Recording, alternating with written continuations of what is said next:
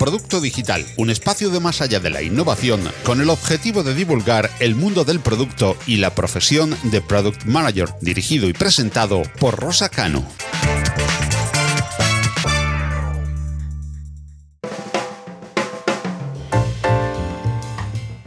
Hola, ¿qué tal?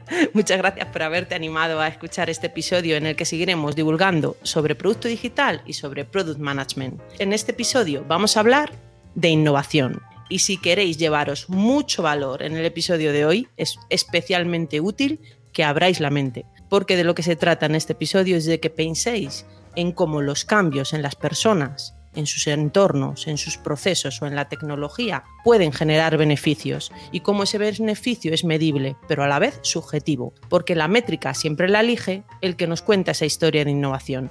Sin más, paso a presentar a nuestra invitada de hoy, Idaira González Petit. Es un referente en el mundo de innovación, es IBM Garage Designer, no sé si lo he dicho bien, Idaira. Trabaja dentro de una empresa que está poniendo foco en conseguir que la innovación esté integrada en todos sus profesionales, en todos sus procesos y en todos los servicios. Además, para mí, eh, también en todos sus productos.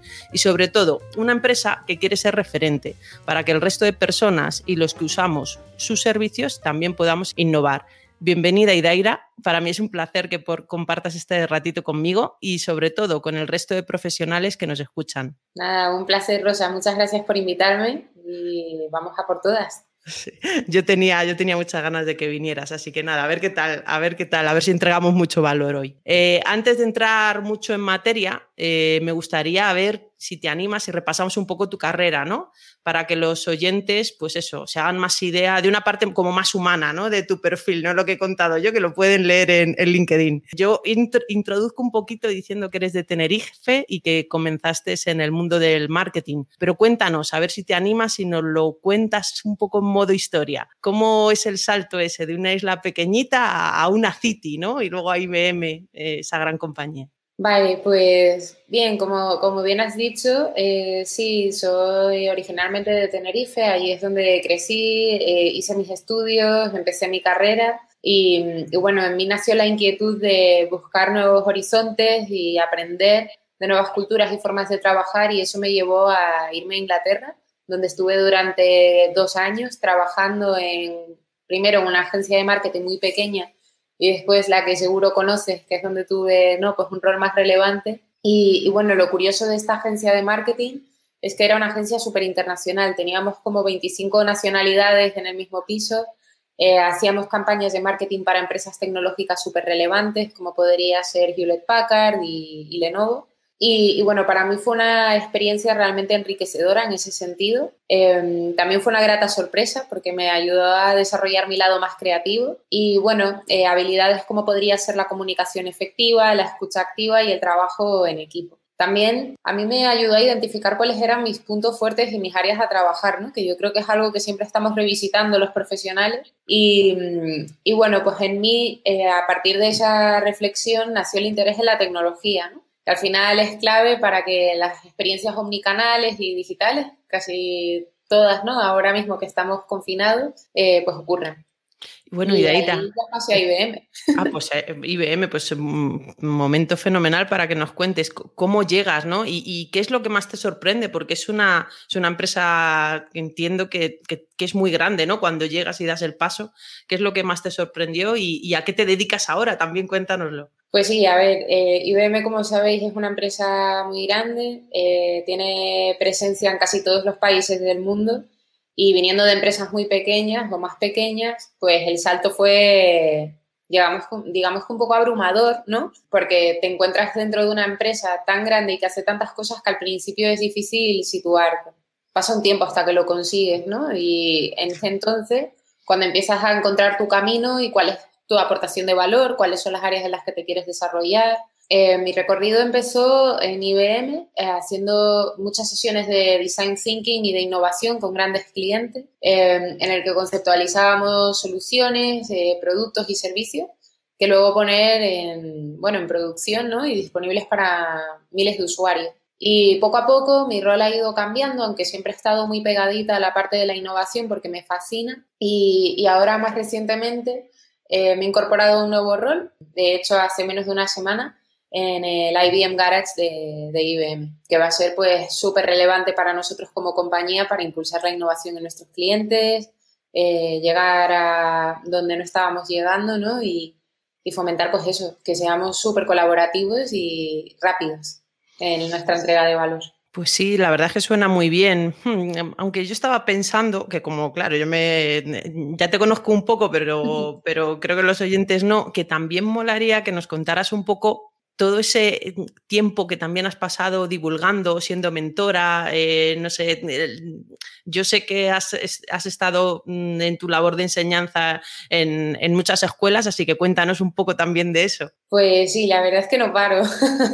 Eh, intento aprovechar mi tiempo al máximo y bueno, pues en mí, y al igual que le pasa a muchas personas, yo creo que una vez que empiezas a aprender ¿no? y aplicar eso que has aprendido, siente en uno o, nace en uno esa necesidad de, compartir, ¿no? Eh, experiencias, aprendizajes, de comparar, de enriquecerse, ¿no? Con lo que te cuentan otros. Em, y para mí ha llegado de la mano de participar, pues, en podcasts como este, junto a otros profesionales y también en la parte de, la enseñanza, Em, donde sí he dado clases en diferentes escuelas de diseño, sobre todo en temas relacionados con design thinking, design research y, diseño de servicio. Entonces, bueno, para mí esta etapa mm, ha sido todo disfrute, ¿no? Eh, ha sido ilusión, historias, compañeros, anécdotas, risas, superación, bueno, una experiencia fabulosa. Yo creo que por eso, porque es tan gratificante al final, eh, no tengo ganas de dejarlo y sigo haciéndolo también cuando puedo. Sí, yo, te veo, yo te veo en todos lados, de mentora también te veo, te veo, vamos, a tope.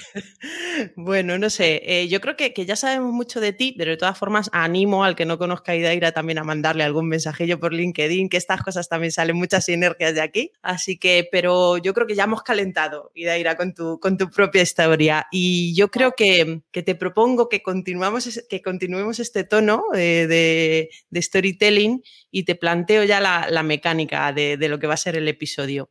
Así que si te apetece, te voy a plantear unas cuantas preguntas. Y la idea es que me contestes, pues, yo qué sé, contándome un poco una historia que la historia podría ser la respuesta, pero a mí me molaría más hasta que fuera más la, moraleja, ¿no? De lo que estamos preguntando. A ver, a ver si somos capaces y si no, de todas formas, da igual. En la que no te apetezca, coges y me la contestas normal, que esto, que esto no, no pasa nada, que estamos entre amigos. Vale, no, bueno, a ver, yo os decía cuando, cuando hablábamos antes de empezar a grabar que me gustan los retos, así que venga, eh, challenge accepted, ¿no? Me parece divertido eh, esto que planteas y bueno, a ver qué se me ocurre. Bueno, pues entonces yo voy a intentar em, hacer la primera pregunta y, voy a mm, como enrollarme un pelín, no, no mucho, pero vamos a dejar a Daira que piense también, ¿vale? Así que vamos a, vamos a plantear la, la primera pregunta, ¿vale? ¿Por qué integrar nuevas metodologías y formas de trabajo como por ejemplo Design Thinking, de lo que nos ha estado hablando Idaira un rato, genera mejoras en los resultados de las compañías. Bueno, mientras Idaira se piensa un poco a ver qué nos va a contar.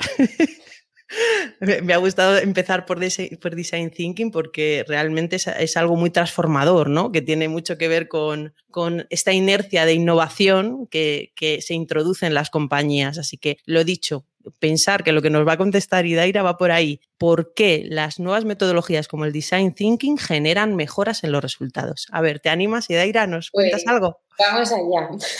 Para mí, eh, esta pregunta, eh, o la respuesta a esta pregunta sería como el caso de los padres primerizos frente a los que han tenido dos hijos y esperan el tercero.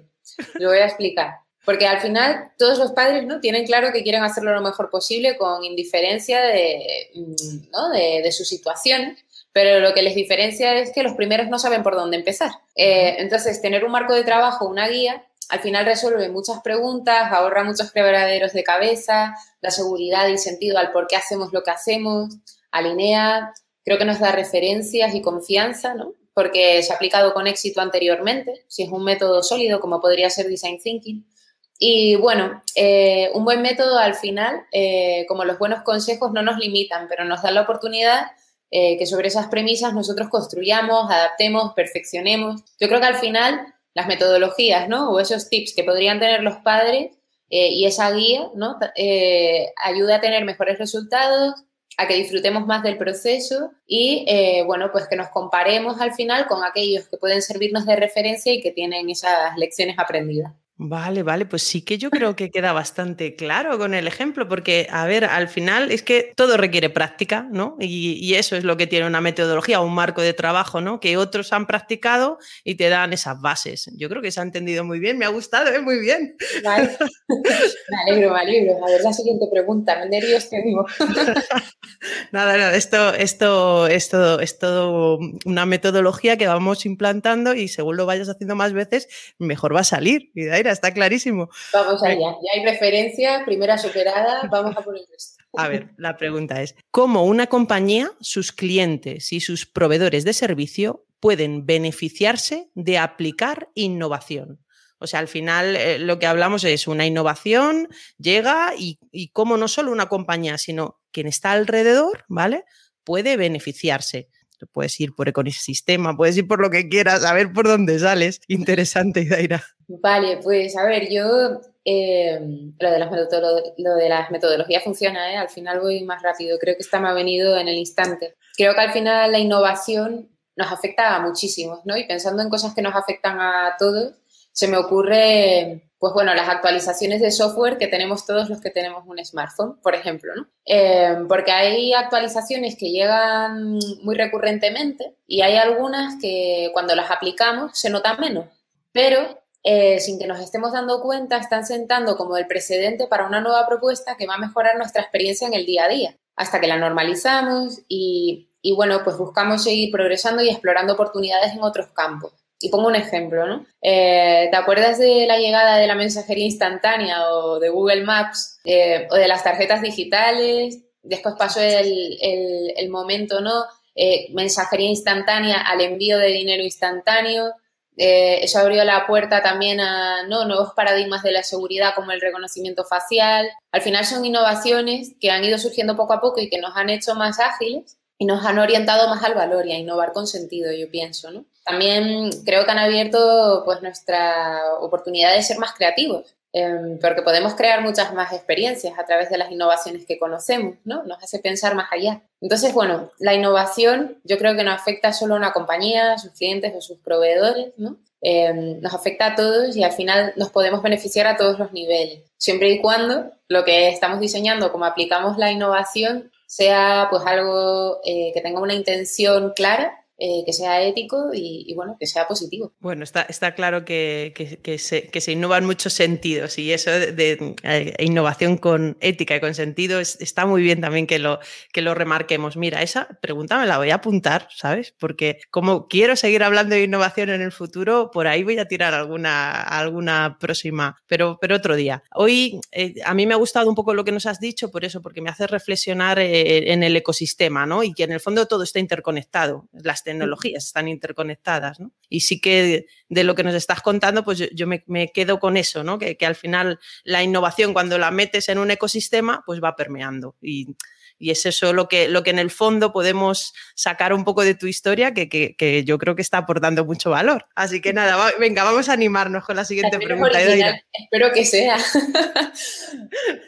venga, nos animamos. ¿Crees que la innovación abierta basada en alianzas es la mejor receta para que las grandes corporaciones aceleren su transformación digital? La verdad es que aquí, Daira, no sé, tírate por donde quieras, pero es verdad que, ahora cada vez hay más, más gente interesada en innovación abierta, más empresas participando de startup, más eh, joint ventures entre grandes empresas y startup. Hay mucho, ¿no? al final mucha alianza, ¿no? Y no sé si esa receta, no sé si también te puede servir por ahí, eh, acelera o no la transformación digital. Vale, pues sí, el momento receta yo creo que me lo apunto. Eh, no sé si porque tendré un poquito de hambre, no es broma. Pero creo que da juego. Entonces, a ver, ¿no? El, dar con la mejor receta eh, para que una empresa acelere su transformación digital. Yo creo que la receta al final va a ser mejor dependiendo de lo que esperes y valores más del resultado final. Y, mi ejemplo, hablando de recetas, es, no sé, que pensemos en hacer una tarta, por ejemplo. Hay quienes cuando quieren hacer una tarta son más de cítricos, otros somos como yo, más fans del chocolate y de lo dulce. Seguramente a algunos les encantará el merengue y otros pensarán que eh, da igual lo que a ellos les guste, ¿no? Pero lo que quieren añadir en esa tarta o en esa receta es lo que haga que la tarta se venda mejor y más. Así que yo creo que si tienes claro como empresa, ¿no? ¿Cuál es la tarta que quieres hacer? A lo mejor te darás cuenta de que no eres el mejor haciéndola eh, de principio a fin y que debes encontrar a alguien que se encargue de mezclar los ingredientes, hornearla y emplatarla para que a lo mejor sea más atractiva para toda la familia o para tus clientes. Entonces, yo creo que el que sea capaz de entender eso, ¿no? ¿Cuál es su tarta? Va a conseguir encontrar mejores aliados y al final podrá moverse con mayor velocidad y últimamente eh, yo creo que podrá tener más éxito. Bueno, nos has dicho cosas muy interesantes. Esto, esto de las recetas da, mucho juego.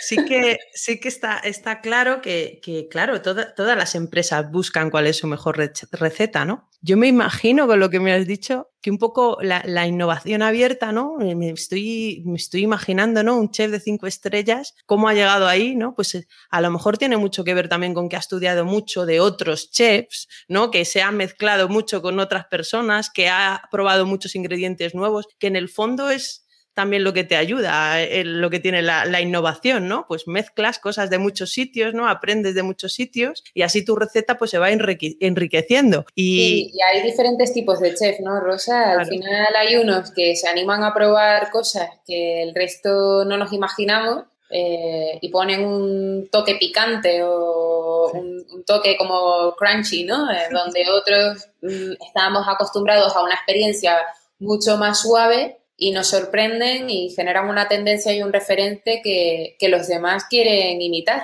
porque han abierto un nuevo nicho de mercado o han conquistado el paladar de, personas que no creían en la, en la repostería, por ejemplo, o, o, en lo que estaban haciendo. Y eso a lo mejor les sirve hasta de palanca para reconvertirse y, y cambiar donde estaban poniendo el foco anteriormente. Así que es muy interesante ver los tipos de chefs que hay por ahí ¿eh? y cómo crean sus recetas. Pues está claro, pero al final es verdad que que para hacer transformación digital de una empresa, pues hay que tocar tu receta, ¿no? O hay que quizás reflexionar, ¿no? Y sí, que, sí que esa innovación abierta, pues, pues ayuda a grandes y a pequeños, ¿eh? A, cambiarlas, independientemente de que hay que tener foco, que eso también lo has dicho, ¿eh? Con, tu receta. Tienes que saber a, qué está jugando y qué, y qué tarta quieres y a quién le quieres llegar, ¿no? Muy interesante, Idaira, muy bien. Me, lo estoy pasando yo mejor que nadie en el episodio. Madre mía. Bueno, voy a intentar pasar de pregunta porque, porque al final con las risas no, no, avanzo. Así que venga, a ver, a ver la siguiente. A ver, ¿por qué las compañías que crecen exponencialmente son las más centradas en el cliente? No sé, a ver, porque gane un poco de tiempo. Esto tiene que ver con ese, con ese match de amor entre compañías y, y clientes, ¿no? Porque las que crecen más exponencialmente, casualmente, son las más centradas en el cliente. Pues mira, Rosa, en esta te reconozco que voy a hacer un poquito de trampa porque me, puse a hablar con unos amigos hace poco sobre este tema, ¿no? Y cómo las marcas y las empresas nos enamoran. Y, yo lo comparaba en esa conversación eh, con las relaciones que tenemos las personas, ¿no?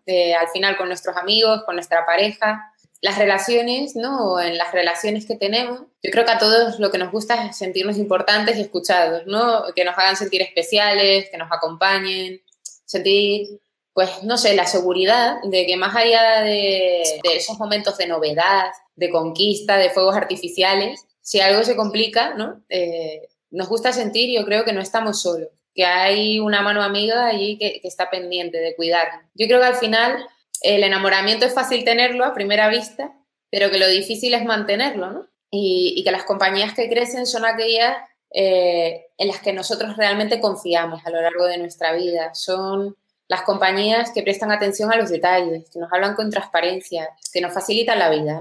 Y todas las relaciones yo creo que se van construyendo en el día a día y las que más valoramos son las que mantenemos. Entonces, yo creo que las marcas que más crecen y las marcas que más éxito tienen son aquellas que entienden la relación que quieren tener con, con sus clientes y, con todos los que hacen que su empresa exista y cuidan esos detalles, porque quieren que sigan confiando en ellos, quieren que sigan trabajando con ellos. Estar orientado al cliente al final eh, y cada día se demuestra más es una de las claves del éxito. Entonces, pensar el cliente como en, algo que, que son números y no personas, creo que es un error. Y, el cómo nos acercamos y el cómo enamoramos y el cómo conquistamos y el cómo cuidamos de, de otro, yo creo que nos hace o, habla, habla mucho de nosotros como marca, como empresa y, nos diferencia. Mira, de esto último que acabas de decir, Idaira, es algo que tiene mucho que ver con, con lo que intentamos divulgar en este canal, ¿no? Con el, con el Product Management. Al final, eh, una cosa son las métricas de una empresa, las métricas tradicionales, las de negocio, y otra muy distinta son las métricas de producto. Las métricas de producto realmente es el valor que le estás aportando realmente al cliente, cómo medirlo, ¿no? Y esa relación realmente eh, esos vínculos se miden por ese valor, ¿no? Y esa propuesta de valor. Da, bastante miedo cuando te acercas a muchas empresas, ¿no? Y ves esas métricas y ves esos, esos, esos paneles súper interesantes y, en el fondo la mayoría son métricas de negocio, ¿no? Y cómo te das cuenta que otras empresas miden, miden otros parámetros, ¿no? Y, esas son precisamente eso, lo, que habíamos hablado, las que crecen más exponencialmente porque sí que están centradas en resolver la, no, no al cliente solo, solo darle un servicio, sino darle el servicio de la mejor manera posible y escucharle, ¿no? Pues en el fondo, como las relaciones, lo que nos acabas de contar, yo creo que es una manera muy, muy gráfica, ¿no? De que, se nos, de que se nos quede esto del cliente centrismo muy bien.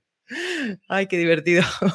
Bueno, pues yo me lo estoy pasando muy bien, lo que te digo, está, siendo divertido y tampoco quiero alargar hoy mucho el programa, porque además estamos, hoy, el secreto es que estamos grabando un poquito más tarde hoy, así que, que siempre grabo por la mañana, por eso estoy más fresca. Ya a estas horas tengo peor voz. Y bueno, antes, Antes de cerrar el programa, eh, quiero que nos quede tiempo para una última historia. Va a ir Idaira a ver qué, a ver qué te parece.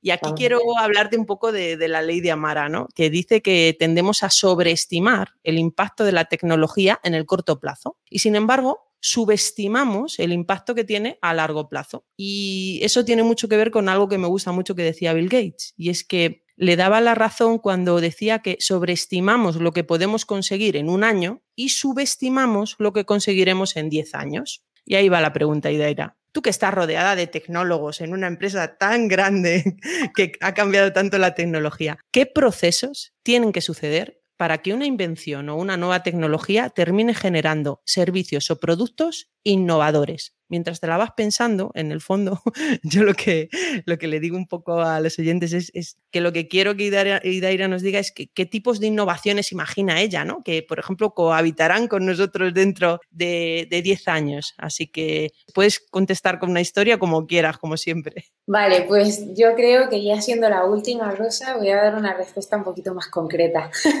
a lo mejor no tanto con storytelling, pero, pero bueno, eh, siendo la pregunta o las preguntas que haces súper interesantes. Yo creo que yo me, yo me planteaba lo mismo, ¿no? Me planteé lo mismo cuando vi por primera vez eh, una película de Star Wars o el vídeo de la llama a la luna. También cuando veo innovaciones que no dejan de aflorar y en definitiva, yo creo que la tecnología y nuestras capacidades como sociedad van a llevar a donde nosotros queramos estar. Creo que lo que decidamos va a marcar el, precedente de lo que pasará en los próximos años. Y hay infinitas posibilidades, ¿no? Lo interesante será saber qué elegimos. Yo creo que los próximos 10 años van a ser realmente emocionantes y yo me aventuraría a identificar, si me lo permites, eh, dos corrientes que yo creo que siempre han existido y también creo que se mantendrá. Eh, de los exploradores entusiasmados por conquistar nuevos mundos y que quieren eh, ¿no? salir como de lo conocido y explorar. Y eh, la segunda, yo diría que son los profesionales o aquellos que quieren mejorar lo que conocen y crear un planeta mejor o distinto. Y esto podría traducirse también con innovación más disruptiva y lo que conocemos por innovación incremental voy a poner un ejemplo, ¿no? En la primera de, los exploradores que quieren descubrir nuevos mundos, yo creo que todos mm, somos conscientes de cómo se va acelerando la carrera espacial. Y aquí están llegando empresas que no son solo la NASA, ¿no? que podría ser la más típica que todos conocemos. Cada vez hay más y más jugadores se están metiendo en este campo. En la línea de lo segundo, yo creo que hay muchas personas que queremos hacer de este mundo un sitio mejor, ¿no? Y hacer esas mejoras o innovaciones incrementales y añadir un poquito de disrupción para cambiar el mañana. Y en línea de esto, mm, yo creo que van a ser crecientes las tendencias en sostenibilidad y eh, también me imagino un futuro con realidades aumentadas, extendidas, y con las bondades de la computación cuántica.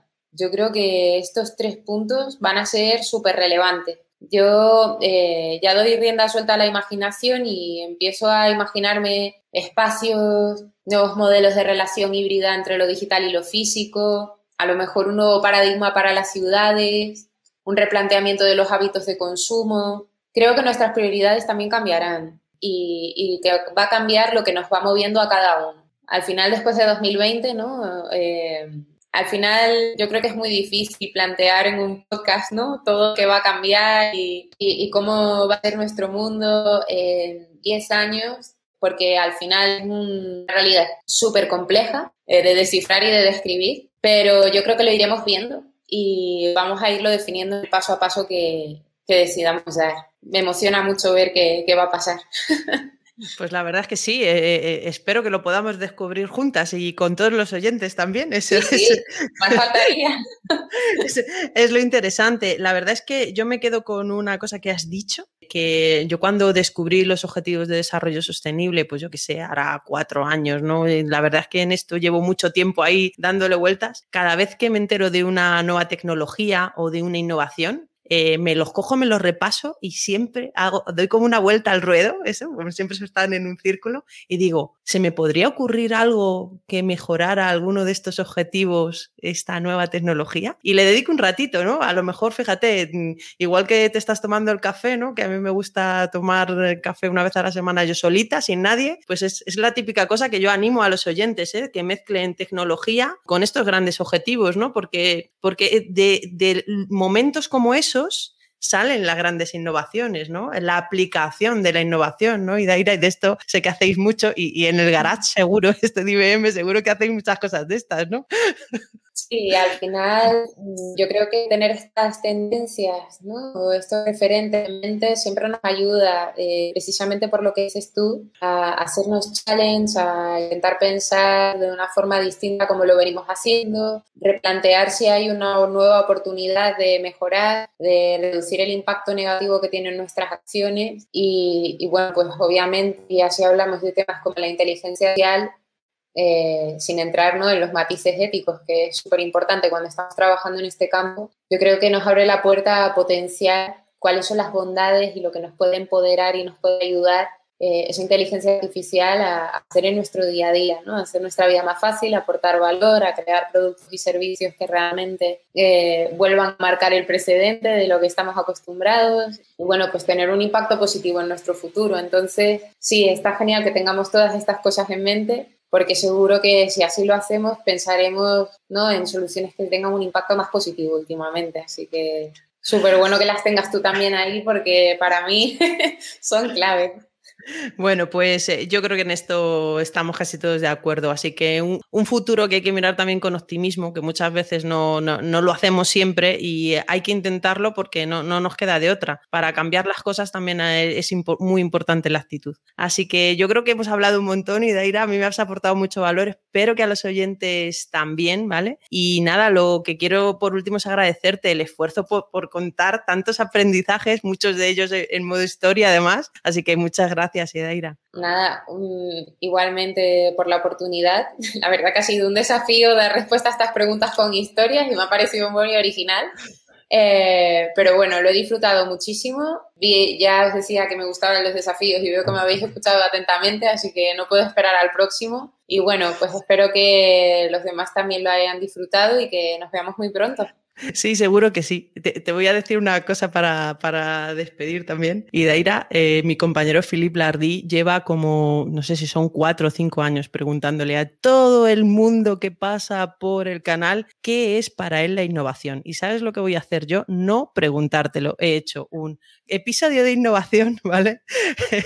Sin preguntártelo, porque si quieres, cuando publiquemos el episodio, nos lo contestas en, en redes sociales y nos lo escribes. Pero no lo voy a dejar escrito en el, no lo voy a dejar aquí en el, en el podcast, porque ya te digo, hay como 700 personas que nos han contestado y yo creo que, que era otra manera de, de, poner mi granito de arena. Yo creo que hasta, es más, yo creo que con lo que habéis escuchado de Idaira podríais hasta reflexionar vosotros qué es la innovación para ella, que me, que me parecería muy interesante, ¿eh? porque de esto se trata. Al final, para innovar hay que reflexionar y hay que tener, pues eso, gente que te inspira, cosas en las que mezclas y de unas ideas con otras y, y de ahí sale la magia. Así que nada, yo para cerrar, si te parece, Idaira, eh, como siempre le digo a, a todos eh, los oyentes, hacemos una pequeña reflexión de que es de Asmauria, ¿vale? Que trabajar bien vuestro producto digital, porque la vida es demasiado corta para construir productos que nadie quiere. Así que nada, hasta pronto eh, a los oyentes. Y nada, Idaira, ya te digo que a ver si te animas y nos contestas a la pregunta en redes, ¿te parece? Contad con ello, genial. Venga, pues un saludo muy fuerte y nada, hasta el próximo episodio. Adiós. Hasta la próxima. Más allá de la innovación es un proyecto divulgativo en formato podcast patrocinado por Open Expo. Suscríbete al podcast en Google Podcast, Apple Podcast, Evox, Spreaker, Spotify, audios de YouTube o visítanos, óyenos y suscríbete al feed en nuestra web más allá de la Si te gustan los contenidos que te ofrecemos en Más allá de la innovación, comparte con todos nuestro podcast o apóyanos con tus likes y valoraciones, ayudándonos así a crecer y poder seguir trayendo cada semana más y mejores audios alrededor de la innovación tecnológica abierta.